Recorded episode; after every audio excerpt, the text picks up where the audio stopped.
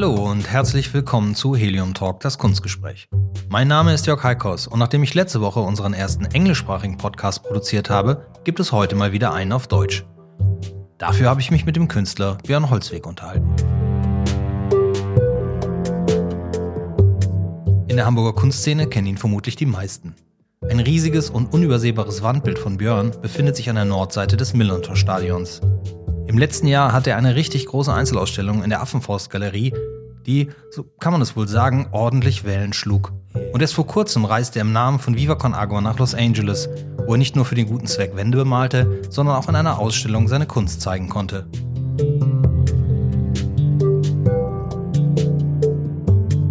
Die Kunst des Björn Holzweg, das sind vor allem Zeichnungen, Malerei, Installationen und Skulpturen. Mit Comic und Graffiti hat wohl alles mal angefangen, aber auch wenn ich jetzt schon zweimal seine Wandmalereien erwähnt habe, so ist sein Werk inzwischen noch eher in Galerien statt im öffentlichen Raum zu finden. Helium Talk. Helium Talk. Björn war auch so ein Wunschkandidat von mir für den Helium Talk. Ich habe ihn auch schon einmal bei Helium Corber ausgestellt, in einer Gruppenausstellung. Das ist aber schon ein paar Jahre her. Damals war das auch ein Projekt zur Unterstützung von Viva Con Agua, für deren Millantor Gallery ich im Jahre 2013 einmalig die künstlerische Leitung übernommen hatte und im Anschluss daran mit ausgewählten Künstlern eine Art Nachspielzeit in meiner Galerie organisierte. Warum ich das erwähne? Weil es einfach schön ist, wenn man Künstler über Jahre im unmittelbaren Umfeld begleiten kann und miterlebt, wie sie sich weiterentwickeln und die eigenen Grenzen durchbrechen. So wie das bei Björn Holzweg in meinen Augen geschehen ist.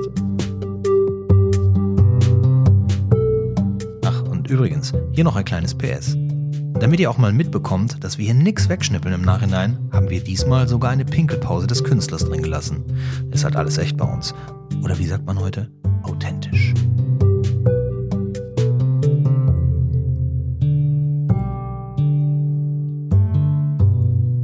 Helium Talk. Du warst ja gerade in Los Angeles. Ja. Erzähl doch mal, wie das da so war. Ja, also war meine erste Reise in die Staaten und äh, ja, tatsächlich, hat ein bisschen gedauert. Ähm, und äh, ja, es, äh, ich habe mich drauf gefreut, auch wenn es natürlich äh, gegen den Trend ist, dass man natürlich jetzt nicht so Amerika-freundlich jetzt in Europa, aber ich, ich habe mich auf jeden Fall drauf gefreut und äh, ja, es hat, ähm, es hat mich äh, nachhaltig geflasht, auf jeden Fall. Es war Wollte eben schon fragen, kapitalistischer Erzfeind oder wir stehen ja, ich stehe ja den, den USA ganz äh, sympathisch eigentlich entgegen, nur nicht der aktuellen Politik da. Ja, so, ja. da, da, muss ich dir beipflichten. Also politisch gesehen ist das natürlich äh, ein Desaster. Man kann nur hoffen, dass es sozusagen so weit in die Krütze gefahren wird, dass da was Gutes raus entspringt, weil ich glaube, ewig äh, kann man sowas nicht durchziehen, aber ähm, ich, äh, ich denke, dass äh, der amerikanische Einfluss auf mich auch, was meine Jugend und Kindheit betrifft, natürlich irgendwie groß ist. Man kann es natürlich irgendwie sagen, ja, das ist so eine Scheinwelt, aber das habe ich nicht so empfunden und ähm, irgendwie bin ich davon geprägt und irgendwie weiß ich halt, ne, ich ja, hat mich das in meinen Sportarten geprägt, in meinem Lifestyle, in der Musik und deswegen. Ja, ich glaube auch, dass es da kulturell ganz viele wichtige Einflüsse gibt. Und ich meine, wenn wir als Kinder aufgewachsen sind, sind wir auch ganz viel mit Disney aufgewachsen. Da gab es ja auch nichts Vergleichbares irgendwie als, als Zeichentrick, so wirklich wie heute vielleicht. Ne? Heute hast du ja ganz andere Möglichkeiten. Ich weiß, als ich das erste Mal in den USA war, da war ich, glaube ich, zwölf und dann hm waren wir im Disneyland und dann bist du halt verdorben. Ne? Also wenn du da als Kind durchgehst, dann ist es einfach das Thema. Also das gab es hier nicht so. Naja. Und klar. Ähm, aber du warst in Los Angeles, um da, ähm, du hast da auch Wände gemalt und du hast da quasi was mit Vivo Con Agua da unten. Genau, genau. Die haben dich eingeladen oder die haben gesagt, du musst mal für uns da unten malen oder wie kommt es dazu, dass du mit Viva Con Agua in Los Angeles malst? Ähm, ja, also mit Viva Con Agua bin ich halt jetzt schon seit ähm, bestimmt sechs, sieben Jahren immer mal wieder kreuzen sich unsere Wege. Mhm. Ähm, das hat angefangen damals durch einen lustigen Zufall. Ähm, das äh, Reeperbahn Festival hat ein Street Art Motiv von mir damals geklaut und hat das für ihre Werbung benutzt. Und als ich denen darauf hingewiesen habe, dass sie ja nicht einfach Motive von der Straße klauen können, ähm, haben sie mir als Wiedergutmachen sozusagen ähm, auch den Kontakt zu Viva Con Aqua gegeben. Und so bin ich in die erste Millantor-Galerie reingerutscht. Und äh, ja, das hat sich jetzt über ein paar Jahre so aufgebaut. Und das war 2011. Erste Millantor-Galerie? 2010, 2011? Ich weiß es gar nicht. Ich glaube, die sind jetzt in der achten Ausgabe, ja. Da muss jetzt 2010 gewesen sein, genau. Genau, ja. Und ähm, ja, und so hat sich das entwickelt. Also ich war auch mit Viva Con Aqua in Uganda. Das war auch äh, wirklich eine wahnsinnige Erfahrung und ähm, auch der, die Reise jetzt nach äh, Los Angeles war halt auch eine, eine, eine coole Erfahrung. Obwohl ich tatsächlich sagen muss, es war dann, es ist natürlich nicht so eine Projektreise gewesen wie in Uganda, aber ich durfte dahin und konnte mein Ding machen. Ich habe da halt tatsächlich zwei Wände gemalt und ähm, das als Support für das Water Week Festival, was da stattgefunden hat. Also in Los Angeles hat das Water Week Festival stattgefunden, das ist aber nicht von Viva Con Agua, sondern das findet da sowieso statt, oder? Nee, das haben die schon initiiert. Also es ja, okay. war jetzt so die erste äh, große Veranstaltung und ähm, der Plan ist ja, dass Viva Con Aqua sozusagen eine California Base gründet, also Viva okay. Con Aqua Kalifornien wird gegründet. Ähm, die Sachen laufen, glaube ich, gerade alle und äh, sind kurz vor dem Durchbruch, so wie ich das ja. jetzt mitbekommen habe. Ja gut, dazu kann ich ja mal den jemand von denen befragen. Steckt man ja nicht so drin. Aber das ist schon, da gibt's ja schon eine große Verbundenheit zwischen dir und Viva Con Agua auch. Also du bist ja schon, wie gesagt, einer der Künstler, der schon ganz lange mit denen zusammenarbeitet, seitdem die sich den, in den Bereich Kunst äh, äh oder in die Kunst eingemischt haben. Ähm, und äh, das heißt, viele Wände, die du hier in Hamburg gemalt hast, hast du ja auch für Viva Con Agua gemalt, richtig? Äh, Stadion. Stimmt, zwei. Eigentlich nur zwei. Also es sind ja gar nicht immer so, so viele Wände male ich ja gar nicht, wie man, wie manche immer glauben. Ja, aber das ist ja, genau, ja. das glaubt man ja immer da. Genau, ich habe zwei für Viva Con Aqua gemalt, das Stadion. Und ähm, ja, ich, also die Zusammenarbeit mit denen ist immer, immer spannend, ist immer auch eine Herausforderung und natürlich kriegt, bekommt man recht prominente Flächen durch Viva Con Aqua, aber der Hauptmotivationsgrund ist dahinter eigentlich, dass man schon durch, sein, durch seine Arbeit, die man macht, die man eh macht, so halt irgendwie Einfluss nehmen kann und zwar einen guten auf Projekte, die jetzt natürlich, wo man wenig gegen sagen kann. Ne? Also mhm. gegen die Ziele, die da verfolgt werden. Klar. Auch wenn man sicherlich äh, darüber streiten kann, mit welchem, also was für eine Organisation oder wie die Organisation dahinter steckt oder was dahinter steckt. So, das ist natürlich, also ne, es, es gibt sicherlich da auch kritische Stimmen, aber ich äh, sehe ja, das gut, sehr das, positiv. Das sollte ja auch so sein. Das, ja. das gehört ja irgendwie auch dazu. Ich bin da ja auch nicht, ich bin ja auch nicht äh, wie Con Agua jünger. Es gibt auch Dinge, die, die ich da schwierig und bedenklich finde, aber das ist ja vielleicht auch was, was man dann mal hier im Podcast mit Micha oder jemand anders besprechen ja. soll. Genau. Obwohl von Micha, das, da weiß ich alles, was er sagen will. Vielleicht nehmen wir dann jemand anders. genau. Dafür kennt man sich dann auch so gut. Es stimmt natürlich schon, dass es da so diese, mh, hm, naja, dieses böse Wort, das hat gar nicht unbedingt was mit äh, Vivo Agua zu tun, sondern der Eventisierung der Kunst. Das gibt's ja jetzt auch schon sehr lange, dass man darüber spricht. Aber ja. in den letzten Jahren ist es natürlich ein bisschen massiver geworden. Und da trägt natürlich eine Millantor Gallery sicherlich auch dazu bei, ähm, dass, äh, dass es da so eine Vereinnahmung von Kunst gibt und dass es dann auch unter Umständen eng wird, wiederum für andere lokale, kleinere Galerien und so, die ja letztendlich auch davon leben, dass sie Kunst verkaufen ja. und eine ganz andere Aufmerksamkeit brauchen. Ähm, da gibt es sicherlich auch Gefahren für den, für, den, für den Kunstbetrieb in Hamburg. Jetzt ist es aber natürlich so, dass man sich irgendwie auch ganz gut untereinander kennt und dass man da natürlich auch ein bisschen drüber reden kann. Natürlich nicht, wenn die jetzt alle nach Los Angeles abhauen. Denn da fliege ich, äh, flieg ich erstmal nicht hin. Ähm, aber nochmal zurück, äh, du hast, du hast da zwei Wände gemacht. Ich habe das ja. natürlich verfolgt bei in den sozialen Medien, was du da gemacht hast. Und das eine war an so einem Swimmingpool, in so einem Privathaus. das waren ganz lustige Leute. Was waren das für Leute? Wo, kommt dann sowas her, dass man in Los Angeles eine Wand bemalt? Ich kann mir auch vorstellen, dass man da nicht so viele freie Wände findet, oder? Mm, nee, also man muss das alles beantragen, so wie ich das gehört habe mit den Wänden. Und das ist, äh, das, also das muss alles durch ein paar Institutionen laufen, soweit ich das weiß. Ähm, die erste Wand, ja, das war in einem Privathaus tatsächlich, über Kontakte, die ähm, Viva Con Aqua da in Kalifornien hatte. Der Typ, äh, bei dem ich gemalt habe, namens ähm, Wolfmate, so ist auf jeden Fall sein Nickname. Ja. Ich glaube, äh, wie heißt der? Jason Ellis in echt war früher mal ein Skater, Pro-Skater auch. Und mittlerweile würde ich fast meinen, ist er einfach ein, so ein, irgendwie auch eine Werbefigur und hat eine Radioshow in LA und ähm, inszeniert sich, glaube ich, ganz gut. Ist auf jeden Fall bei Instagram so ein Burner. ähm, ja, krasser Typ. Seine Frau auch, seine Hunde auch und äh, voll tätowiert, Goldzähne, Grills im Mund, dicke Karre, so wie man sich das halt vorstellt. Immer. Und jetzt hat er einen Holzweg am, am Pool. Jetzt hat er erst, jetzt hat er einen echten Holzweg am Pool, ja, tatsächlich. Ja, das war, also diese Wand war jetzt nicht so mein Herzensprojekt, das war eher die zweite Wand, das muss ich ehrlich dazu mhm. sagen, sondern es wurde, das kam dann noch so rein, machst du es auch und ich hatte Bock zu malen und mhm. habe gesagt, okay. Und da er halt so sehr den Wölfen und Tigern verschrieben ist, also sein Sohn heißt ja, auch okay. Tiger. und er hat irgendwie erzählt, er hat irgendwie 17 Wölfe auf sich rauf tätowiert und das ist auf jeden Fall sein Steckenpferd. Wie viele Wölfe hast du tätowiert? Keinen einzigen. Also, Bären? Auch nicht. Auch nicht. Nur einen kleinen Tiger habe ich. Also, okay.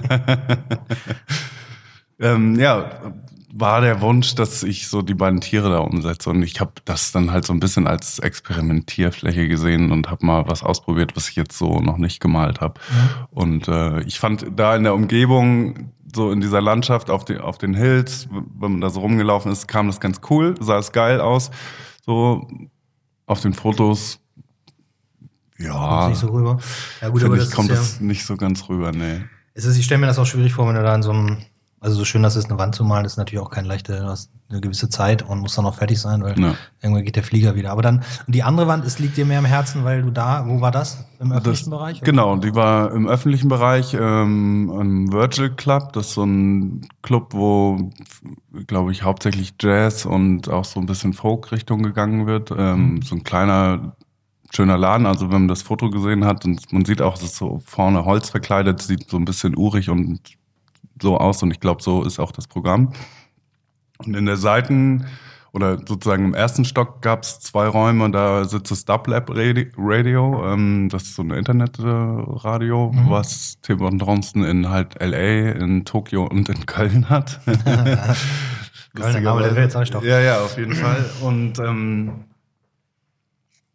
das waren auf jeden Fall, das war auf jeden Fall so ein Punkt, wo ich mal auch irgendwie Leute aus LA kennengelernt habe und äh, die auf jeden Fall da eine coole Arbeit machen und die auch sehr sympathisch waren und äh, wo man einfach mal so ein bisschen so ein Insight hatte, wie, wie das kulturelle Leben da so ein bisschen. Ja, das, darum soll man ja auch reisen, um genau das mitzunehmen und nicht nur um zu arbeiten. Aber das heißt, du hast da eine Zeichnung oder ein Bild umgesetzt, dem, was dir mehr am Herzen lag, das Genau, ja. genau. Also ich äh, mal, ich habe jetzt so eine Serie Lost Tracks und so der Fokus meiner Arbeit geht da auch immer mehr rauf, dass ich das so ein bisschen entwickle. Also ich habe bis jetzt sind es immer gleichformatige Zeichnungen gewesen und äh, ich habe schon lange die Idee, halt das mal auf einer Wand umzusetzen. Und ich wollte es schon länger auf, der, auf einer Wand umsetzen. Das ist natürlich immer schwierig, wenn Leute kommen und sagen so, ah, Björn Holzbeck, können Sie uns eine Wand malen? Sie dürfen total frei sein, aber wir hätten es doch gerne so hier so ein bisschen hin. So, also ja. das waren so Dinge, die halt nie gefragt waren. Und jetzt hat sich da die Möglichkeit einfach geboten, mal frei zu malen. Mhm. Die fanden den Vorschlag gut und ja, und jetzt habe ich das das erste Mal umgesetzt und ich äh, mich, also ich bin super zufrieden damit und ich hätte gern noch einen Tag mehr Zeit gehabt, ja, aber der Flieger. Nee, du wirst ja nicht bezahlt von Vivo Agua dafür, dass du nee. Filme malst oder von nee, den nee. Leuten. Das ist ja auch, da sollte man sich dann auch frei machen und dann sollte man auch frei arbeiten dürfen. Aber sag mal, ähm, äh, äh Hollywood-Bekanntheiten hast du nicht äh, getroffen? Ich nee. erinnere mich immer so gerne an so erste so, so Videos von Shepard Ferry, der dann beim Malen zufällig kommt Dustin Hoffmann vorbei in Los Angeles. Alles nicht so zufällig wahrscheinlich dann doch in so einer Stadt. Also man hört schon so Geschichten von, ja, Brad Pitt sitzt im Cabrio neben einem, aber tatsächlich mir ist das nicht passiert. Was wahrscheinlich auch nicht nach Ausschau gehalten. ich habe auch nicht so Aber hast du was gesehen? Disneyland warst du dann wahrscheinlich auch nicht? Nee, Disneyland war ich auch nicht, aber wenn man durch LA fährt, ist es wirklich, also das ist, das fand ich geil, so dass man halt wirklich an Punkten vorbeikommt, mhm. rein zufällig, die man irgendwie irgendwie schon kennt. So. Ja. Und so, ach krass, das ist hier und so. Und dann ist man in Beverly Hills schwupp und ähm, Ja. irgendwie ist einem das alles bekannt. Man kennt einige Orte natürlich von einschlägigen Filmen und ja, das ist schon ein geiles Gefühl. Also ich bin, man fährt ja viel Auto in LA, das wird jedem bekannt sein, der schon mal da war. So. Ja, man steht auch viel im Auto in L.A. Ich hatte Glück, tatsächlich. Ich bin halt immer recht früh morgens gefahren und recht spät abends so wieder Okay. zurück. Ich bin tagsüber wenig Auto gefahren, aber ich hatte einmal die Situation über so einen Freeway gefahren und unten, das war wirklich also diese klassische Blechlawine und man denkt nur so, boah, fuck, sechs Spuren Straße oder acht und nichts bewegt sich. Da, Naja. Aber wenn du jetzt, also wenn das dein erster USA-Aufenthalt war, dann kann man ja nur sagen, also du hast Bock da nochmal hinzufahren Ja. in die USA, dann solltest du vielleicht dir mal die Familie unter den Arm krallen und mal durchs Land fahren, weil das ist, glaube ich, das wirklich Faszinierende, was es in den USA gibt. Alles andere, die Welt ist ja schon relativ klein geworden, man ist ja zusammengerückt. Also wenn ich mal sehe, wer alles von unseren deutschen Künstlern da unten irgendwelche Wände malt und umgekehrt, ähm, wer, wer hier in Europa ständig unterwegs ist, dann äh, sollte man sich vielleicht mal die anderen Seiten von Amerika angucken. Solange es noch Nationalparks gibt, das sind ja auch gute Ressourcen für Donald Trump und seine Pseudowirtschaft. ja, das stimmt. Ähm, zurück in Hamburg, äh, hast du da das Gefühl, dass es da ein gutes Feedback für dich gegeben hat? Hat dir das als Künstler was gebracht, in Los Angeles zu sein? Ähm, außer klar, unter Kollegen gibt es auch mal Neid, aber das ist ein ganz anderes Thema. äh, Ähm, ja, also tatsächlich, also wenn man jetzt die, wenn man jetzt das an irgendwelchen Social Media Aktivitäten messen will, war das auf jeden Fall auf jeden Fall ein Erfolg so. Das Mhm. hat auf jeden Fall, das ist schon explodiert während der zwei Wochen, die, wo das so Thema war. Ähm, für mich selber auf jeden Fall, weil, also für mich ist, also es war eine geile Möglichkeit, da eine Wand zu malen. Irgendwie ist, hat man ja auch so gewisse Träume und irgendwie hat das auch, also war das sicherlich auch eine Wunschvorstellung von mir, mal in den Staaten eine Wand zu malen. Und ich habe auch zwei Arbeiten da verkauft. So, es ist auch ein gutes Gefühl, dass man, also auch als unbekannter Typ aus Hamburg, ja, ja, ja, irgendwie da trotzdem irgendwie mit seinem Artwork überzeugen kann. Das ist ja hier so, wenn man die Ausstellung in Köln hat oder so, nicht immer so gegeben, dass die Leute Sachen von einem kaufen, die sie, den sie nicht kennen oder Mhm. der ihnen nichts sagt. Also aber habt ihr dann eine Ausstellung gemacht? Nee, das war dann. doch, es gab, ne, es gab so einen Ausstellungsabend äh, bei Pixomondo, das ist so eine Firma, die, glaube ich, digitale Nachbearbeitung auch so von Game, Games of Thrones macht und äh, so. Die Okay. haben wohl eine große Empfangshalle und äh, da gab es hauptsächlich so Fotoarbeiten von den Fotografen, die mit Viva Con Aqua gereist sind. Ähm, da wurden Fotos ausgestellt. Ähm, dann Paul Rübke. ja, Paul Rüffke war sicherlich auch dabei. Ähm, genau, und, und Stefan Grönfeld, Ah, ja. der, ne, Gut. also schon auch gute Nein, aber ein guter Fotograf. Äh, das stimmt schon. Das haben sie echt. Äh, Und da hängen halt auch ein paar Arbeiten von mir und es gab da so diesen äh, Release von einem Künstler namens Tim Bengel, Tim Bengel. über den man natürlich jetzt, äh, über den ich jetzt mal kein Urteil abgebe. Kenn ich nicht. Also der macht so, der macht so Sandarbeiten. Achso. Er malt mit schwarzen und weißen Sand und dann inszeniert er das recht ähm, aufwendig. Also sprich, er klebt dieses Bild und Mhm. dann gibt's immer so eine große Lounge von seinen Bildern. Dann schüttet er den Sand von dem Bild und dann ist das fertige Bild da und Okay. ja.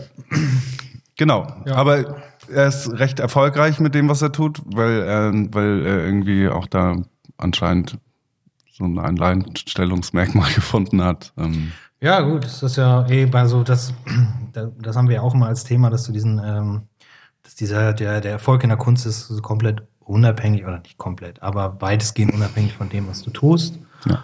und was du kannst und wie du dich dafür einsetzt. Das ist wie in vielen Bereichen, hat das ganz viel mit auch Zufall am richtigen Ort, äh, zur richtigen Zeit äh, natürlich zu tun, die richtigen Freunde ähm, und Förderer zu haben.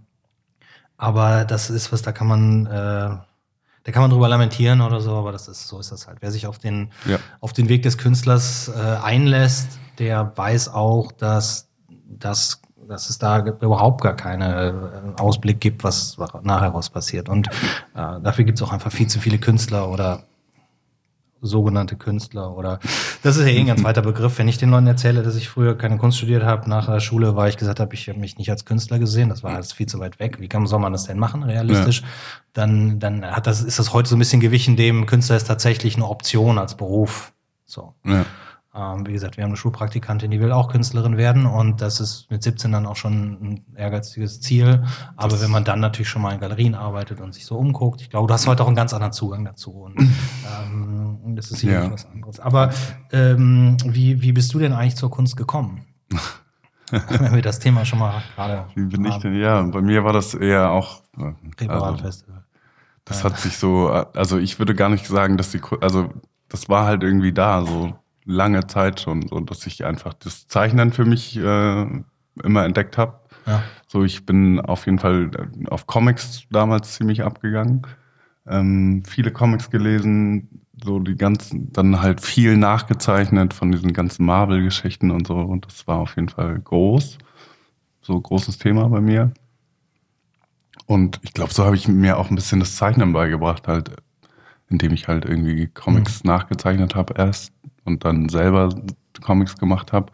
Und das war dann halt auch irgendwie lange das, wo ich eigentlich dachte, so, wenn ich mal irgendwie ernsthaft was mache, dann so Comics veröffentlichen. Und äh, das habe ich auch im Studium gemacht.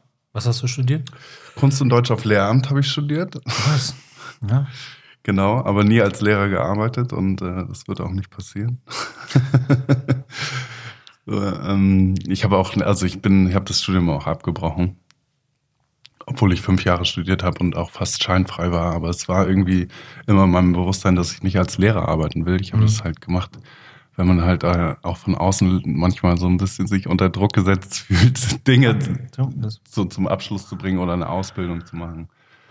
Genau, ich habe dann dieses Comic äh, gemacht. Das war so, man, also das sinnvollste für mich, äh, das sinnvollste Projekt für mich während meines Studiums mit äh, Stefan zusammen, den ich damals da an der Uni kennengelernt habe. Und der hatte halt dasselbe Steckenpferd. Und dann haben wir den Holzweg gegründet. Das war halt so ein unabhängiges Magazin. Die Asta von der Uni Flensburg hat das finanziert. Okay. Es gab in der Uni eine Druckerei, wo wir die ganzen Hefte immer drucken konnten. Und wir haben dann immer so zwischen 200 und 400 Heften gemacht pro Ausgabe. Also die erste war noch so dilettantisch DIN A4-Blatt gefaltet, so, aber Klar. das hat sich auf jeden Fall entwickelt. Das war von 99 bis 2004 ungefähr. 2005. So, wir haben 42 Hefte gemacht. Wir haben auch ein Buch gemacht mit so einem Verlag, den es damals hier in Hamburg gab. Ausnahmeverlag. Das war so ein kleines Ding. Gibt's auch leider nicht mehr. Und ja, durch die ja, dadurch, dass ich dann nach Hamburg gegangen bin und sich so auch meine Interessensfelder dann verschoben haben, hat sich das dann so ein bisschen mhm. aufgelöst, diese, diese Comic-Geschichte. Genau. Comics sind eine gute Inspiration für einen Künstler, finde ich. Und das, das ist natürlich auch klar, dass man nicht von Anfang an immer weiß, was man, was man so machen will. Und das, ähm, für mich ist es tatsächlich aber mal ganz, ähm, ganz interessant auch zu sehen, wenn Künstler tatsächlich auch mal in Richtung eines Berufs gegangen sind äh, sich da auch mal mit einer Realität äh, konfrontiert gesehen haben, die, naja, also auch mal feststellen, was man nicht will da muss man manchmal auch ein paar Jahre in eine falsche Richtung laufen. Und wenn du Kunst und Deutsch gemacht hast, war es ja nicht unbedingt eine falsche Richtung, aber dann nee, nee, also. spielt ja dann schon drin. Kommen denn, kommen denn auch deine, deine Motive äh, aus dem Comic? Oder ich meine, du würdest, also wenn, wenn ich das jetzt nicht von dir wüsste, ähm, dann würde ja. ich jetzt nicht unbedingt sagen, dass du mal Comiczeichner werden wolltest. Nee. Du bist ein guter Zeichner, gar keine Frage. Und beim Danke. Comic geht es ja auch um den eigenen Stil, den man da entwickelt. Aber äh, wenn ich jetzt die Wand hinter dir angucke, dann weiß man, ich wollte auf jeden Fall mal Comiczeichner werden. aber mit den ganzen Bodenbildern. Aber das ist halt so ein, so ein ähm, schon einen sehr eigenen Stil, den du in den letzten Jahren entwickelt hast. Der war auch noch nicht so, als wir uns kennengelernt haben bei der Melanter Gallery. Da hast du noch anders gemacht. Ja, das relativ stimmt. grafisch gearbeitet. Das stimmt, das stimmt. Ja, also ich habe da lustigerweise vorhin drüber nachgedacht, ähm, weil ich natürlich auch mit so Fragen gerechnet habe. Aber ähm, also es gibt ja oft Leute, die mich kritisieren, weil sie meinen, ich bin, oder wenn man meine Sachen anguckt, dann würde man immer noch so denken, ja, er weiß nicht so recht, wo er hin will und er ist noch so auf der Suche. Ähm, ich, ich, ich finde das nie, also das kann man natürlich als Kritikpunkt sagen, aber für mich ist es eher so Bestandteil auch meiner Arbeit. Ich, kann, ich könnte mir nicht vorstellen, halt mich nicht selber herauszufordern und irgendwie mhm. auf eine Reise zu gehen, wo ich jetzt immer noch nicht weiß, wo, wo, das landen wird. So, das sehe ich aber auch in meiner Persönlichkeitsentwicklung so, dass ich irgendwie Bock habe, mich selbst noch herauszufordern und ich nicht weiß, was, wie das in fünf Jahren aussieht. Weißt du noch ein paar Jahre, oder? Ne? Also ich meine. Das hole ich auch weit aus, aber ja, also die, die, die Sachen, die, das hat sich auf jeden Fall entwickelt.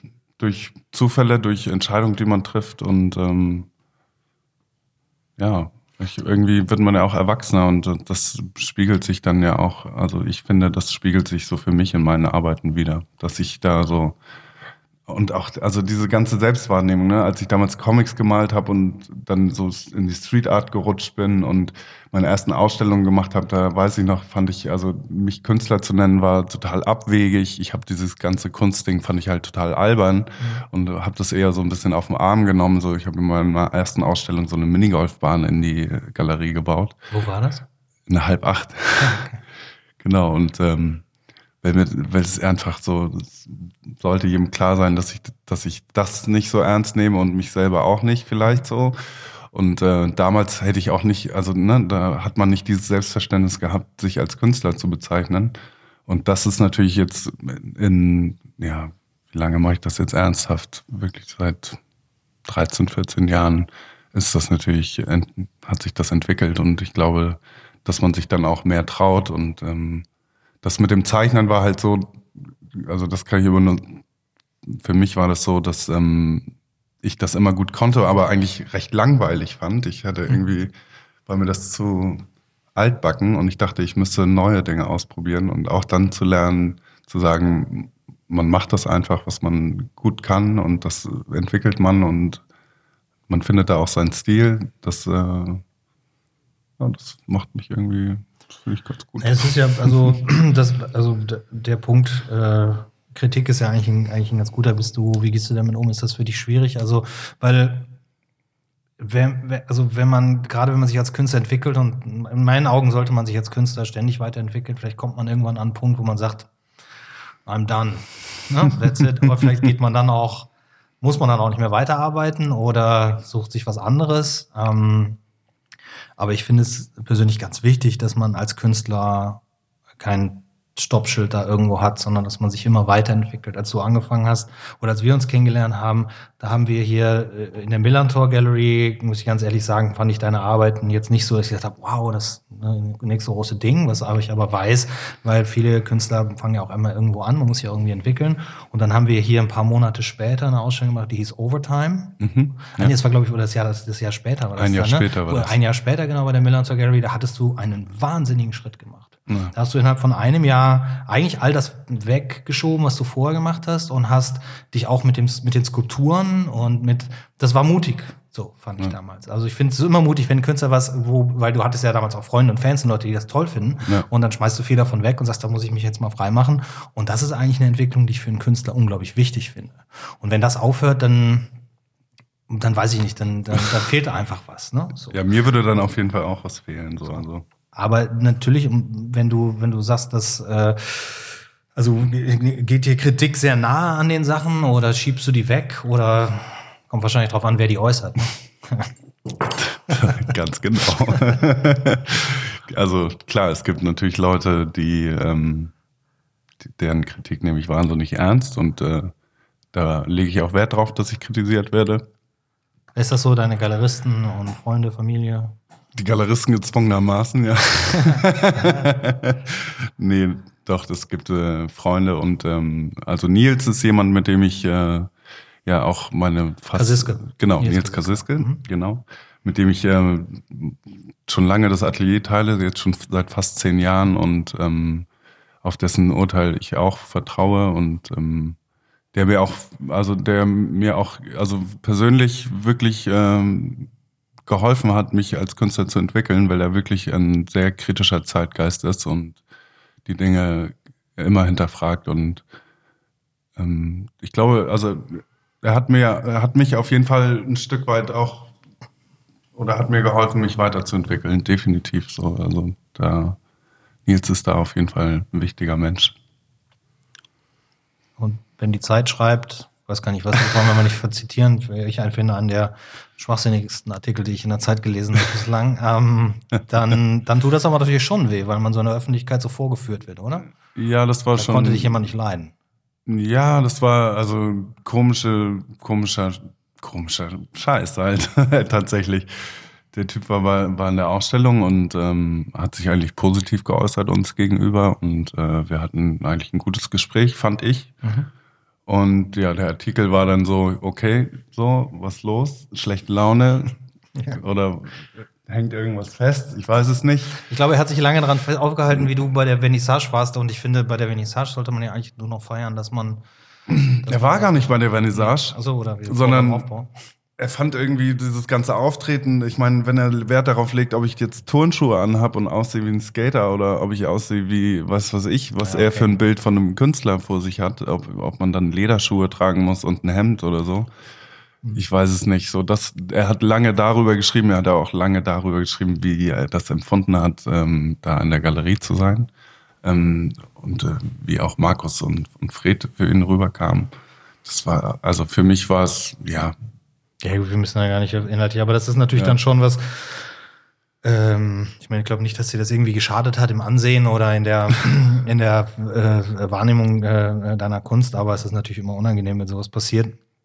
Zumal man ja ohnehin relativ wenig, äh, ich sag mal, Presse findet außerhalb von dem, was wir ständig kontinuierlich selber generieren. Also jetzt nicht ja. nur du und ich als Künstler, sondern auch die Galerien und ja. unsere Freunde oder sowas und Leute, die es gut finden. Wir, wir produzieren ja schon eine ganze Menge an Inhalten selber das ist ja auch so ein Zeichen dieser Zeit, ähm, dass man das macht. Aber äh, wenn man dann mal einen Zeitungsartikel bekommt, dann ist das ja eigentlich auch was, wo man sagt, Mensch, den würde ich mir auch gerne ausschneiden und in meine Pressemappe packen. Das kann ich schon verstehen, dass das dann nicht so gut ist.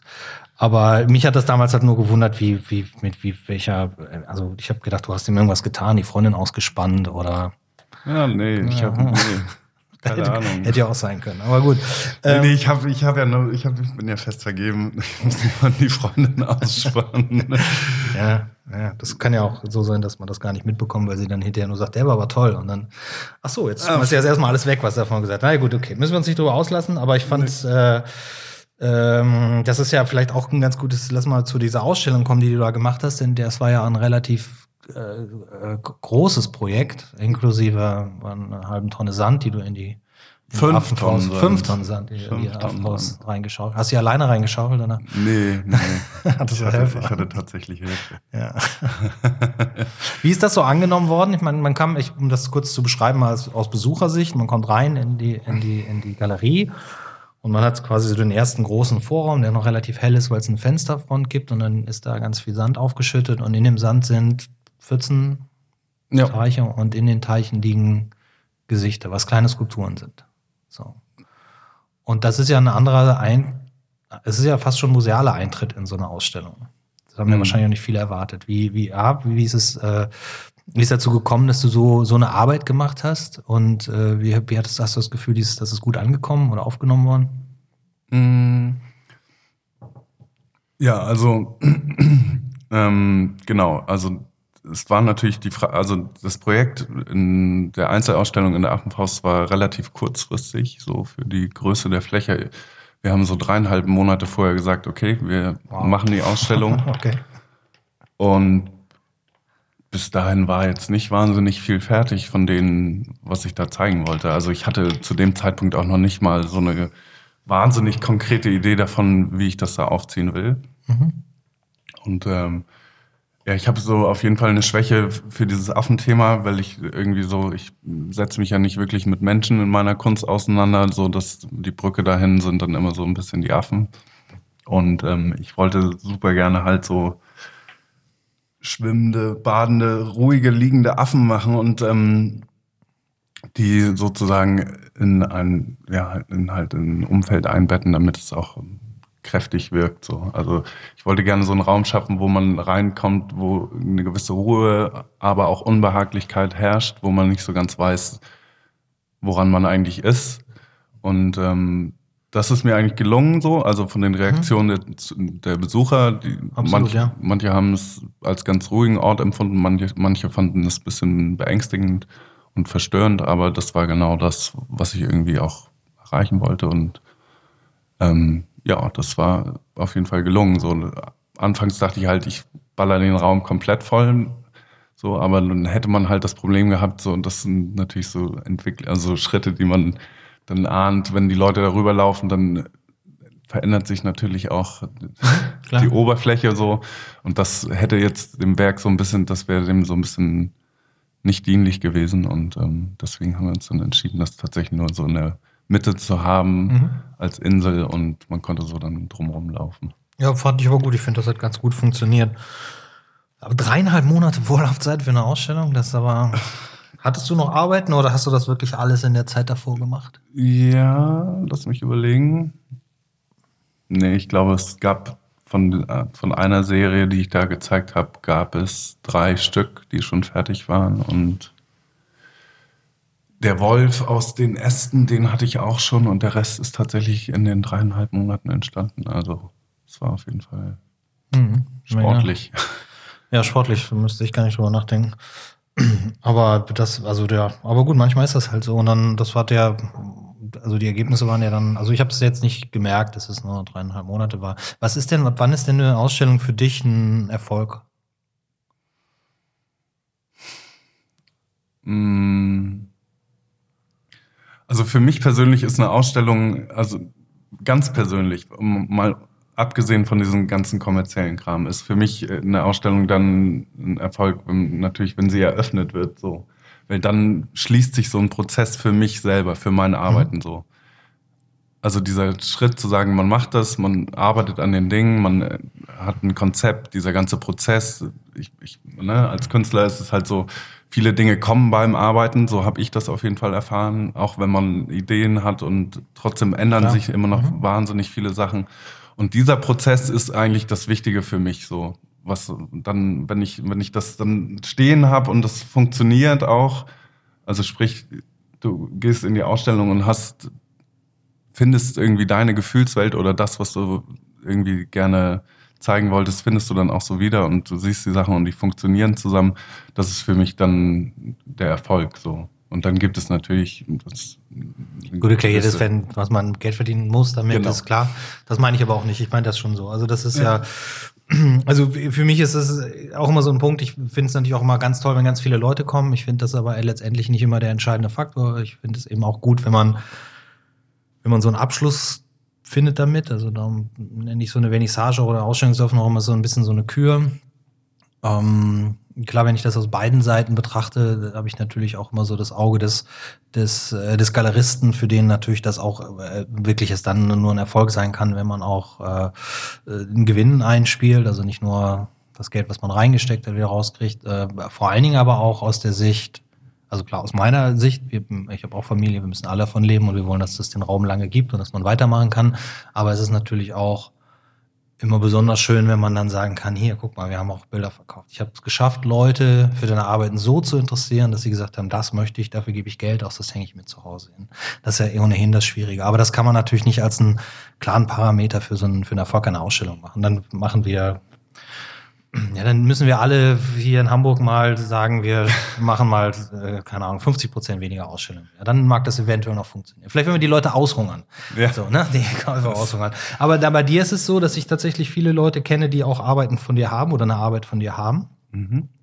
Ähm, du hast ja jetzt auch nicht nur mit der Affenfaust diese Verbindung, du hast auch bei Krüger, Ralf Krüger schon ausgestellt. Ja. Ähm, hast du sonst auch irgendwo in Hamburg? Ja gut, Millantor Gallery, klar, aber ähm, lass mich überlegen, ja, bei dir einmal. Genau. genau. Und bei Ralf und sonst, nee, tatsächlich in Hamburg nicht. Also ich habe jetzt, ich habe in Bielefeld bei Bero Beinlich eine Ausstellung mhm. gehabt, eine Einzelausstellung und äh, da steht jetzt auch eine Gruppenshow an, wo ich, wo ich dran teilnehme. Ich habe äh, in Berlin eine Ausstellung gemacht und in Leipzig. Also es kommt schon ein bisschen was zusammen. Wie machst du das als Künstler, dass du an, eine Ausstellung, an so eine Ausstellung überhaupt rankommst? Mm, tatsächlich, ähm, also ich habe, äh, ich schreibe ab und zu Galerien an so und schicke denen meinen Katalog. Also das sind dann schon so Galerien, wo ich auch das Gefühl habe, dass Mhm. das zusammenpassen könnte. Das hat schon funktioniert.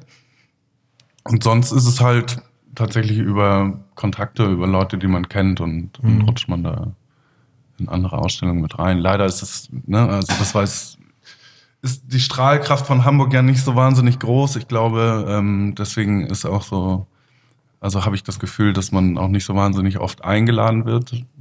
Ich weiß es nicht.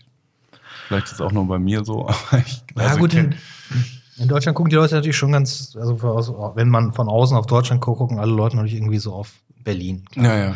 Ähm, auf der anderen Seite bist du in Berlin auch nur einer von ganz vielen Künstlern und wenn du, ich mache das ja tatsächlich, lese ich ja regelmäßig das, was so auch im Print äh, produziert wird, also oft überfliege ich es nur, weil es ganz viele Themen sind, die mit uns nichts zu tun haben. Mhm. Ähm, und da merkst du natürlich schon, dass es auch bei den deutschsprachigen Magazinen und so einen ganz klaren Schwerpunkt gibt auf Berliner Galerien und äh, hier in Hamburg gibt's immer so die zwei, drei, die auch Art Basel-Wein haben, die werden dann auch nochmal mit aufgenommen. Aber Ja. das ist schon, das ist schon eher seltener reinzukommen. Aber das ist halt, das war immer schon so und das wird auch immer so bleiben. Das ist, das ist mir auch egal. Also da habe ich am Anfang tatsächlich, habe ich, haben wir das tatsächlich mal gemacht, haben wir auch in der Monopol zum Beispiel, sind wir hingegangen und haben Anzeigen geschaltet.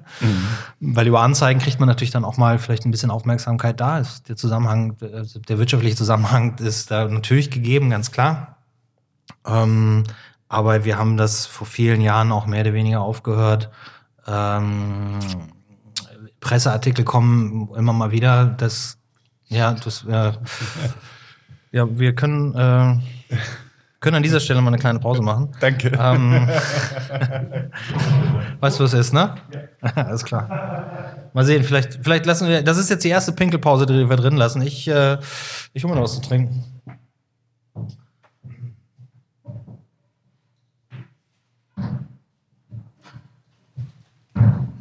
Nee, viel besser. Ich habe ich hab Kekse gefunden. Also, letztes Mal haben wir Bier getrunken. Heute essen wir Schokokekse, während Björn Holzweg unser stilles Örtchen beehrt. Das liegt an dem Kaffee, hier, wir hier getrunken haben, wahrscheinlich. So. Hm. Trockene Kekse. Bio, klar. Dinkelmehl mit 30% Kakaocremefüllung. Dinkelmehl. Mhm. Genau. Naja, vielleicht schneiden wir das doch raus. Mhm.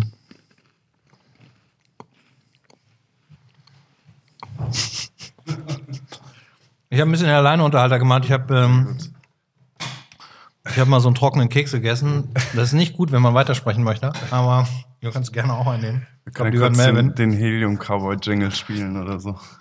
Helium Talk ist gut geworden, ne? Das war ein kranker Nachmittag. Äh, also, ich war krank und lag auf dem Sofa und habe GarageBand ähm, in GarageBand rumgespielt und daraus ist dann das Helium Talk Jingle geworden. Ich hätte ja auch, erst, auch ursprünglich gedacht, ich setze mich an die Gitarre und spiele so einen Country-Song. Das würde sicherlich besser passen, aber das ist ja viel aufwendiger eigentlich. Stimmt, das Vor stimmt. allen Dingen kann man das nicht im Liegen machen. Das stimmt auch. Wo waren wir stehen geblieben? Ist ja auch ja, Presse, das ist aber wie gesagt, also Ja. ähm, nee, Hamburg. Hamburg. Das ist eigentlich ein bisschen das Thema. Ähm, ich persönlich, ja, das kommt immer wieder drauf, weil ich im Augenblick ja auch, ähm, klar, in den Anfängen dieses Podcasts vermehrt noch diesen Hamburg-Fokus habe. Ja. Das wird sich sicherlich ein bisschen legen oder angleichen irgendwann wieder. Ja. Ähm, aber es gibt ja hier auch genug interessante Sachen. Das soll jetzt kein Lokalfunk sein. Ich glaube, das, was du zu erzählen hast oder das, was Christian Pfaff oder wie sie alle heißen, die hier waren schon zu Ja. erzählen haben, hat ja auch mh, Bedeutung für, für andere Städte, überhaupt für Leute, die sich für Kunst interessieren. Aber ich persönlich, wir kommen immer darauf, dass Hamburg natürlich so ein bisschen sch- schwieriges Pflaster ist. Auf der anderen Seite ähm, haben wir hier eine relativ offene Szene. Was mir in Hamburg wirklich richtig fehlt, ist so ein bisschen dieses, was es früher mal mehr gab, diesen ganzen Off-Bereich. Es wird immer ganz viel jetzt in Galerien gedacht. Das ist immer sofort eine Galerie und das ist immer sofort eine professionelle kommerzielle Ausstellung. Und dass wir das machen und die Affenfaust oder so, oder äh, das kann ich ja verstehen. Wir verdienen unser Geld damit, wir setzen, das ist unser, unser Job, gar keine Frage. Aber ich glaube, es fehlt so ein bisschen das, das, das, äh, das Experimentierfeld manchmal, äh, wo Dinge einfach ähm, ausprobiert werden. Und es wird im Rutsch immer gleich in so einen, wir, wir müssen, das muss auch so, ne, wir brauchen ein Preview, wir brauchen einen Sammler essen und sowas. Hm. Ähm, aber ansonsten, ja, wie, wie stellt sich das für dich dar? Was, was hast du so für ein Gefühl von der Hamburger Kunstszene, findest du, wir sind Provinz oder können wir bei Berlin und Miami mitmischen? Los Angeles. ganz ehrlich. Mitmischen, ganz ehrlich. Mhm. Also, ganz ehrlich, ich glaube qualitativ schon. Also, ich, ich kenne kenn schon tolle Künstler hier in Hamburg, die gute Arbeiten machen und äh, die auf jeden Fall überzeugend sind für mich. Also so stellen sie sich auf jeden Fall für mich dar. Was so diese ganze Off, ja, das ist total eingeschlafen. Das war in den Anfangsjahren, als ich so der Kunst begegnet bin, war das noch ganz anders. Da gab es den Asa, die unten in ihrer Garage oder durch die Garage konnte man in den Keller gehen. Da hatte ich meine erste Ausstellung auch, also die man jetzt als Ausstellung bezeichnen könnte. Und ähm, ich selber habe damals tatsächlich auch äh, Ausstellungen, also so eine Ausstellung Partymix organisiert. Das hieß Kunstfick Nachtleben. Davon Kunst was? Kunstfick Nachtleben. Okay. Wolltest du nochmal hören? Ja, das böse Wort. ja, das, äh, das und so eine Sachen gab es früher. Ja, das gab es schon schon mehr. Ich glaube auch so aus so kleineren, also nicht so etablierten Kreis, Kreisen heraus. Ähm, das findet man tatsächlich irgendwie nicht mehr wirklich in Hamburg. Und ich finde auch so das, diese ganze Street Art Kram, weil ich, also ich würde mich nicht als Street Art Künstler bezeichnen, auch wenn das oft noch irgendwie in Verwendung mit meinem Namen gesagt wird irgendwie. Ähm, aber das, was damals so war, da gab es ja einige, die wirklich auch, die man heute in den Galerien wiederfindet, die damals so mit mir das betrieben haben, also Rebelzer, mhm ähm, Darko, so, da gab's gab's einfach viele, die immer noch dabei geblieben sind. Und ich habe jetzt so nicht das Gefühl, dass so wahnsinnig viel da hinterhergekommen ist. Also es war so eine Generation. Es gibt sicherlich jetzt Leute, die auch Sachen machen, aber ich muss ehrlich sagen, so richtig, richtig abholen tun die mich jetzt nicht so. Und ähm, ich, ähm, ja, ich irgendwie finde ich nicht so, dass wir irgendwie großartig da auch Leute haben, die geile Sachen auf die Straße bringen oder in Offspaces. Also so, so richtig entdecken tue ich das in Hamburg auf jeden Fall nicht. Ja. Benny, also ich, gerade was in dem Bereich Street Art und Art, wie auch man das man nennen möchte, äh, äh, finde, das war sicherlich mal, das war sicherlich mal äh, mehr und anders. Inzwischen hat es tatsächlich ganz viel auch mit diesen Events zu tun. Es findet ein Reeperbahn-Festival statt, da gibt es eine Outdoor-Aktion, da werden ja. Wände bemalt. Es gibt die Millantor Gallery, äh, Viva Con Agua äh, lässt viele Wände bemalen hier in der Stadt. Ähm, wir haben jetzt tatsächlich bei den zwei Ausstellungen, die vor uns liegen, die Anfragen von Künstlern gehabt, ob sie eine Wand haben können, finden irgendwo was äh, in Hamburg. Ach, von Leuten, die hier ausstellen? Genau, die hier ausstellen. Dann mhm. finde ich das immer ganz schön, weil die kommen wenigstens von außerhalb und dann hat man so einen, äh, einen anderen Aspekt dabei, aber das ist halt auch schwierig, da was zu finden, gerade so im öffentlichen Raum. Und manchmal frage ich mich dann eben auch, was soll's, nur um eine Wand zu bemalen, ist ja auch Ne? Also es muss ja schon, es sollte irgendwas dahinter stecken und gerade ja. dieses, diese, dieser ganze, dieser ganze Auftragbereich und dann, dann wird so ein, dann wird so ein Wandbild auch mal ganz schnell zu einer großen Werbetafel für diese Ausstellung halt. Ne? Yeah. Aber das, also ja, du wirst natürlich in dem Zusammenhang genannt und man malt auch Wände, aber ich finde, wir sollten heute auch äh, in der ganzen Kunst emanzipiert genug sein, um zu sagen, nur weil jemand auf Wände malt, ist er nicht unbedingt gleich ein Graffiti- oder Street-Art-Künstler, sondern der malt halt auch auf Wände, denn guck mal, Björn Holzweg macht Zeichnungen, du machst, malst Wände, du machst aber auch Skulptur, du hast jetzt gerade einen neuen Weg angefangen, was Skulpturen angeht, habe ich bei Instagram gesehen. Mhm. Was, was ist das? Was ist das? Ja, das, also wo, wo, das ist ja jetzt ein bisschen abstrakter, richtig? Oder? Ja, tatsächlich. Das ist abstrakter. Ich bin auch ganz erschrocken.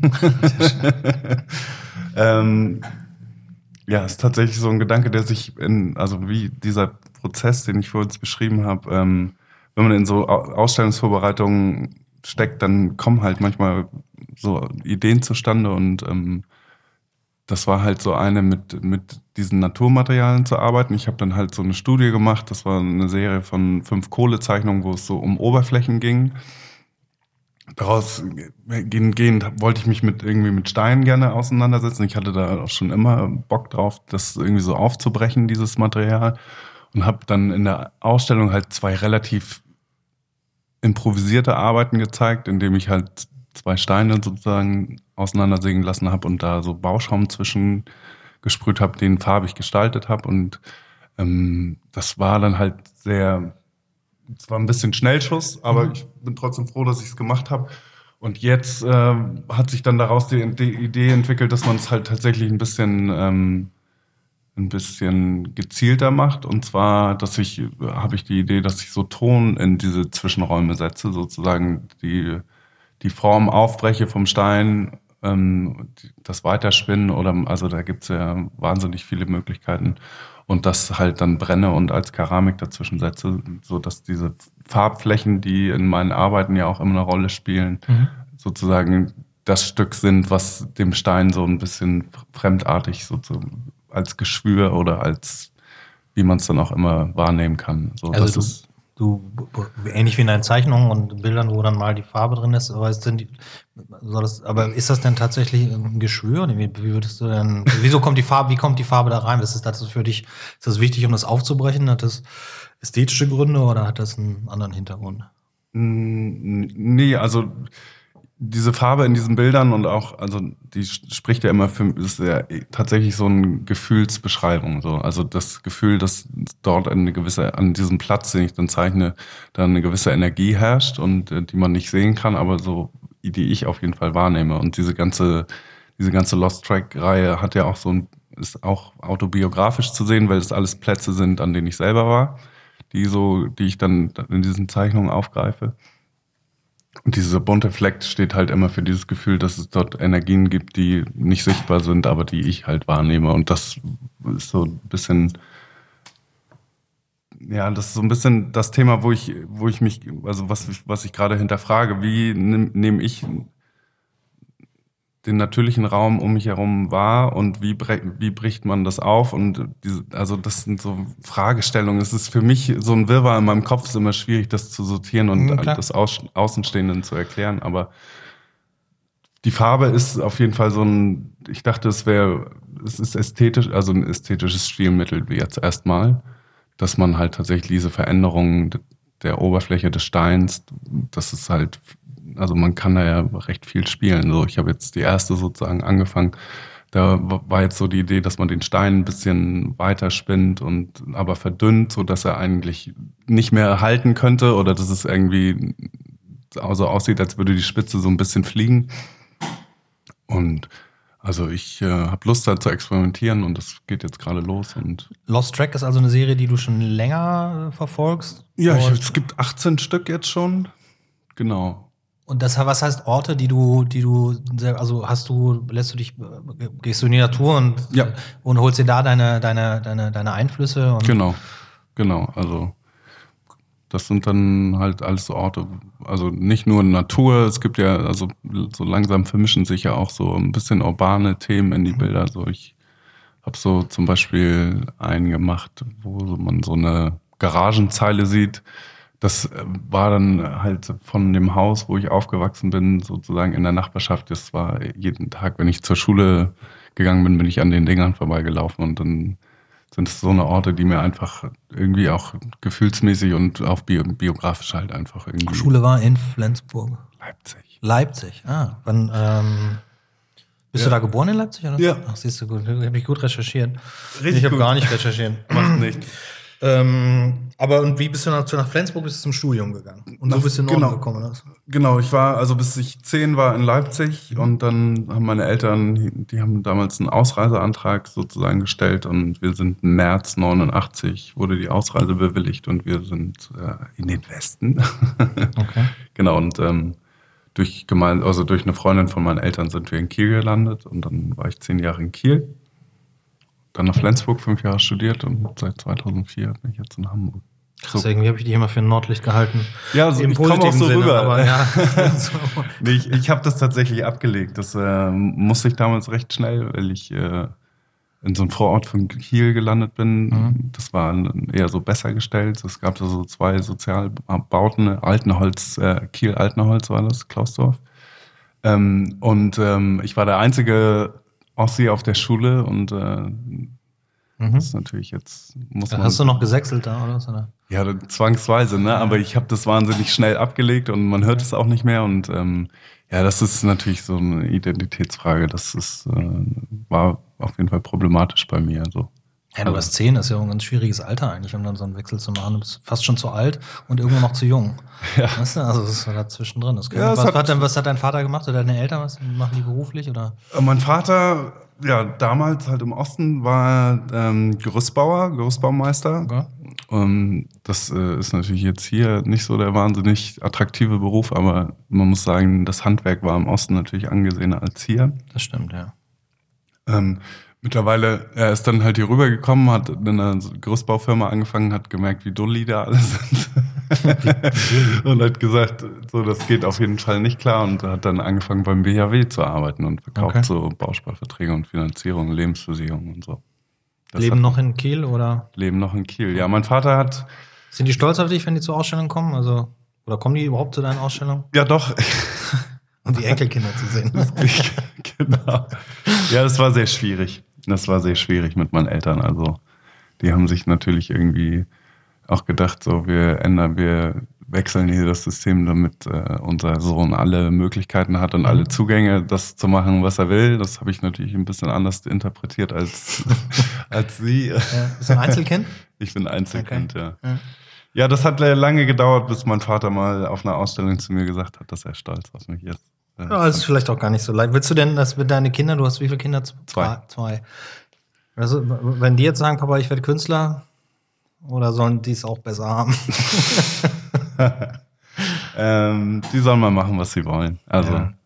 ich äh, habe, ich weiß nicht, ich, für mich ist es so ein bisschen fremd, dass man so seine Ansprüche auf die Kinder umlegt. Ich beobachte das wohl schon in, mein, in meinem Umfeld auch, aber ich versuche mich da tatsächlich, tatsächlich frei zu machen. Sie sollen die Möglichkeiten haben, das zu machen, worauf sie Bock haben.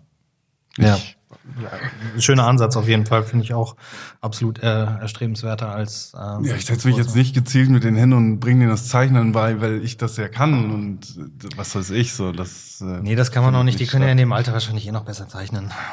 Das finde ich auch. Das ist, Selbstverständnis geht natürlich irgendwie da so ein bisschen flöten, aber die haben auf jeden Fall einen geilen Strich, äh, der einfach so wahnsinnig unbefangen ist. So, das ist ja auch so in einer gewissen Periode der Kunst so das Ziel gewesen, dieses kindliche Zeichnen wieder zu erlangen. Ja. Das ist auf jeden Fall schwierig. Das schafft man nicht so leicht. Ja, naja, also das, äh, also,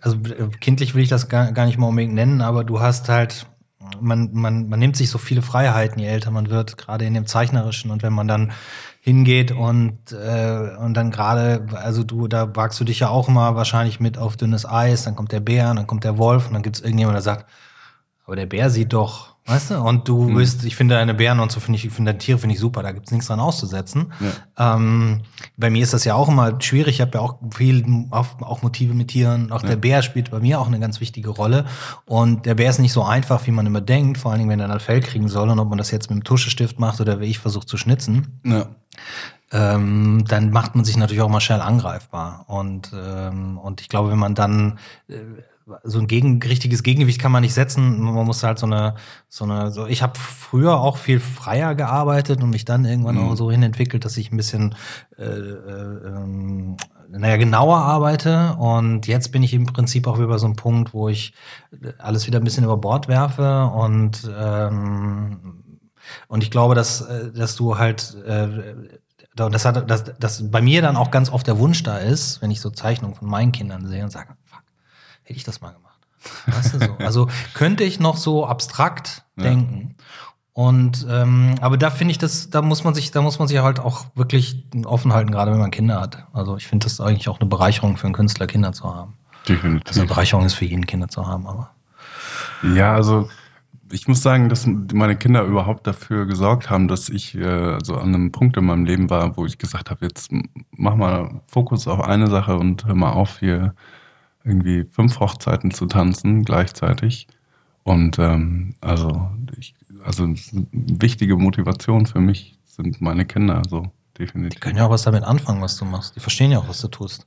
Erklär denen mal Versicherung. das stimmt, mhm. das stimmt. Nee, die ja. können, ja. Ja, und das ist, also das Schöne ist ja auch, dass das natürlich irgendwie einen Einfluss auch auf die hat, mhm. das, was ich mache, weil ich natürlich irgendwie, weil das, also Künstler zu sein hat für mich ja, hat für mich ja auch ein bisschen was mit Lebensführung zu tun und ich lerne Leute kennen und Orte, an denen ich nicht sein würde, wenn ich jetzt nicht Künstler wäre, bilde ich mir manchmal auf jeden Fall ein. Und ich äh, hatte schon oft das Gefühl, dass auch die Kinder davon profitieren. Also, dass wir einfach, also wie jetzt zum Beispiel, es gibt äh, ein Camp in der, in der, Nähe, ich kann jetzt nicht genau sagen wo, aber an der Ostsee, wo wir, ähm, wo, wo, das Hammercamp entstanden ist. Das äh, ist so auf Rebeltas Mist gewachsen. Stimmt. Wo äh, wir jetzt eigentlich schon das fünfte Jahr, glaube ich, oder das vierte im Sommer halt immer zusammenkommen und äh, arbeiten, rumhängen, das Projekt weiterentwickeln und äh, das lieben die Kinder auch da zu sein. Es ist halt einfach ein großer Spielplatz für alle Altersgruppen da. ja, das stimmt, davon habe ich auch schon gehört. ja, ja, komm mal vorbei. Also es ja, lohnt sich. Es ist auf jeden Fall ein, ein, toller Platz und ist gar nicht so weit weg. Und mhm, ähm, das glaube ich. Ja, ist glaube ich ganz gut, wenn man was hat, wo man also auch als Künstler, auch wenn man im Prinzip natürlich äh, immer so ein bisschen off ist von dem Alltagssorgen, äh, nicht Sorgen, aber von dem Alltäglichen, was andere Leute haben, 9 to 5. Und ähm, das hat mir neulich jemand erzählt, gesagt, pass auf, Jörg, ich meine, ich weiß ja, ihr als Künstler habt ja oft das Problem, dass es mal drei Monate kein Geld gibt und dann gibt's mal wieder Geld. Aber stell dir mal vor, du arbeitest in einem Job, wo du jetzt Summe X verdienst und du weißt, wirst nie mehr verdienen. Das Gehalt wird bis ans Ende, bis zu deiner Pension immer so kommen. Du kannst gar nichts mehr machen. Weißt du, so, also das sind natürlich Zwänge, die wir irgendwo nicht haben. Und dann ist ja. es natürlich irgendwie auch ganz gut, wenn man ähm, wenn man sich dann trotzdem immer noch die Freiheiten nimmt. Ähm, denn ich glaube, was, was in der Kunst halt schwierig ist, ist so ein blockiertes, ja, so ein blockiertes äh, Mindset. Ja. Ähm, und ähm, da kann man dann auch schwer gegen anarbeiten gegen blockierte Mindsets? Ja, wenn du, wenn du so eine, wenn du, also wenn du dich äh, zu sehr festlegst und sagst, das, äh, äh, das ist jetzt äh, meine Sicht auf, auf, auf, auf die Dinge. Und das kannst mhm. du dir vielleicht viel besser erlauben, wenn du Versicherungen verkaufst, dann kann das deine Sicht auf die Dinge sein, ja. weil sich da auch nicht wirklich viel verändert. Aber wenn du jetzt äh, hingehst und du sagst, so wie ich das jetzt gelernt habe, äh, muss auch die Wahrnehmung und von Kunst sein und muss auch das sein, was ich tue. Hatten wir vorhin schon mal dieser Punkt des Aufbrechens. Ähm, ich habe hier nach acht Jahren ohne natürliches Licht wieder mit Tageslicht gearbeitet. Das verändert Dinge total. Ja. Und, ähm, und dem muss man sich halt aussetzen. Das kann so ein Camp an der Ostsee sein. Ja.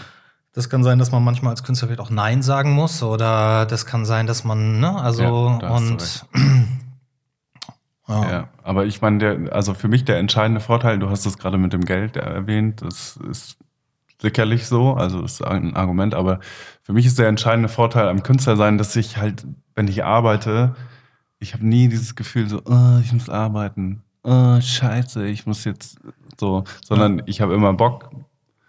Ich habe mich, ich habe immer, also ist jetzt nicht immer so, juhu, so, aber ich, grundsätzlich verspüre ich da keinen Verdruss, wenn ich, wenn ich, wenn ich arbeite. So, das ist, also, das ist für mich das Wichtigste. Ich glaube, also ich habe ja auch mal ne, so noch zwischengestreut, ich habe auch mal eine Krankenpflegeausbildung gemacht. Also es war kurz bevor meine Tochter kam. Mhm. Da war der Druck noch mal so richtig mhm. groß. Klar. So, ja, jetzt mach noch mal was ordentliches, lern noch mal was. Den habe ich mir auch selber gemacht.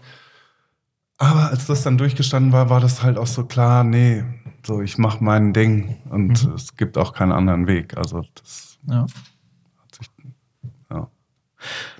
Ja, also Krankenpfleger, auch nicht schlecht. Krankenpfleger, ne? Mhm. Ja, das war auf jeden Fall auch. Ja, gut, also man muss natürlich auch, wie gesagt, haben wir vorhin auch schon gesagt, man muss sich der Tatsache bewusst sein, dass das kein Beruf ist, in dem man regelmäßig und immer Geld verdient und schon gar nicht weiß, ob man irgendwann erfolgreich sein will. Ich persönlich finde aber, dass du, ähm, darum fand ich es auch so interessant, dich auch mal einzuladen, dass du vor allen Dingen in den letzten Jahren, dass eine Menge Dinge passiert sind, die ich, ähm, die ich wirklich gut finde, also die mir so gefallen, also auch weil die mir gefallen ja auch Karrieren, in denen was passiert und ähm, es nicht so eine Stagnation gibt. Und ich finde, bei dir ist eine Menge passiert. Ob das jetzt alles immer perfekt ist und 1A und ob das alle mal toll finden, das ist ja was anderes. Aber Nee, das muss es auch nicht so. Also, das ist auch nicht der Anspruch. Was ist so, was steht jetzt an für dich so zu, als nächstes? Sagen wir's?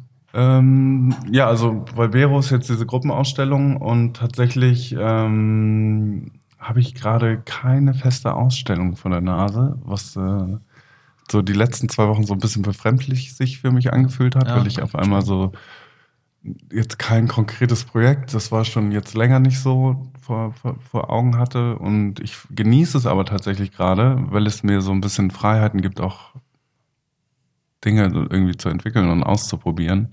Und ähm, wenn man diese Zeit hat, nicht hat, dann jammert man ja immer rum, so, oh, ich würde gerne mal wieder was Freies machen und so. Jetzt habe ich die Zeit und ähm, ich würde gerne dieses Jahr irgendwo eine Werkschau machen in Hamburg ähm, mit den neuen Arbeiten, die jetzt so entstehen. Also ich habe da schon einen Plan, wie ich, was ich da so mal zeigen würde. Ich würde jetzt das nicht als groß aus, angelegte Ausstellung mhm. sehen. Ich würde gerne eine Werkschau machen und äh, ich denke gerade drüber nach, wo das halt, wo das halt möglich ist. Und ähm, ansonsten, lass mich kurz nachdenken, habe ich irgendwas vergessen? Nö, mhm. nichts. Ja. Gut, wir, ja, dann. Wir ähm, lassen das auf uns zukommen dieses Jahr. Ja, auch das lässt sich alles immer nicht so planen. Nee, nee, nee. Ja. Ja, gut, also ich, ähm, hast du noch irgendwas, was du, was du loswerden möchtest? Ähm, ich meine, klar, wir können sicherlich auch hier noch eine Stunde dranhängen, aber da müssen Kinder abgeholt werden. genau, ja. Dann werden es immer noch zu viele Pinkelpausen. Und, ja, das ja. stimmt, das stimmt. So viele wollen wir dann ja nicht einstreuen. Ja, weißt du nicht mehr, wusste bei der ersten schon nicht, was ich sagen soll. nee. Ja, das äh, ja, erste Pinkelpause während deines Podcasts, hast du gesagt, oder was? Nee, die erste, die es tatsächlich gab, haben wir rausgeschnitten. Ach so. Da haben wir Pause gemacht. Diesmal, Diesmal ziehen wir das vielleicht Eisen, wer weiß. Mal ja. sehen. Ich höre mir das an und sehen wir das. Björn, ähm, ja. Danke, auf jeden ja, Fall. Danke dir auch. Wir sehen uns Donnerstag zum Basketball, richtig? Auf jeden Fall. Ah, die Altherren Künstler-Sportrunde. Genau. Bisschen aggressiv geworden in den letzten Wochen, das können wir vielleicht ja, zwischen uns beiden ja nicht. Nee, das Wir haben noch andere Protagonisten, Na gut. die da glänzen. Ja, Björn, danke schön, dass das äh, geklappt hat. Ähm, ja, danke dir. Wir äh, führen das fort. Ja. Ja, danke.